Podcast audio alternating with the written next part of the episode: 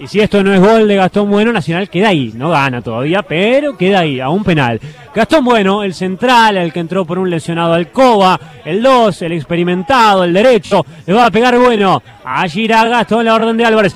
Bueno, Centurión. Centurión se arrojó contra la derecha y la sacó.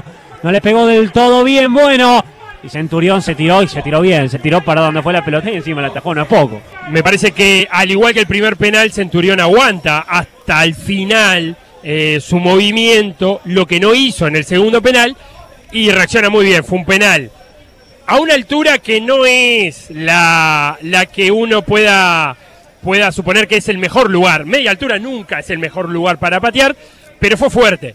Y Centurión lo atajó muy bien. Bueno, y ahora va Emiliano Martínez. ¿Me hablaban por ahí? No, fui yo simplemente que escuché alguna voz interior. Le va a pegar Emiliano Martínez, el que le hizo el último penal a Independiente del Valle. Si lo hace Nacional, será campeón del intermedio. La orden de Álvarez, Emiliano Martínez será el amuleto. Martínez.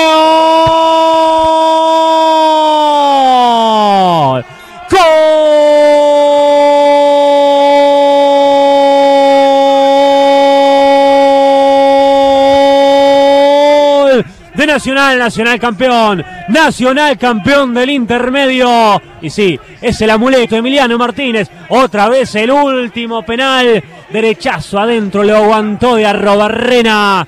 El atajador de penales que en esta no pudo quedarse con ninguno. Nacional es campeón del torneo intermedio. Se asegura su lugar en la definición de la Supercopa Uruguaya de la próxima temporada.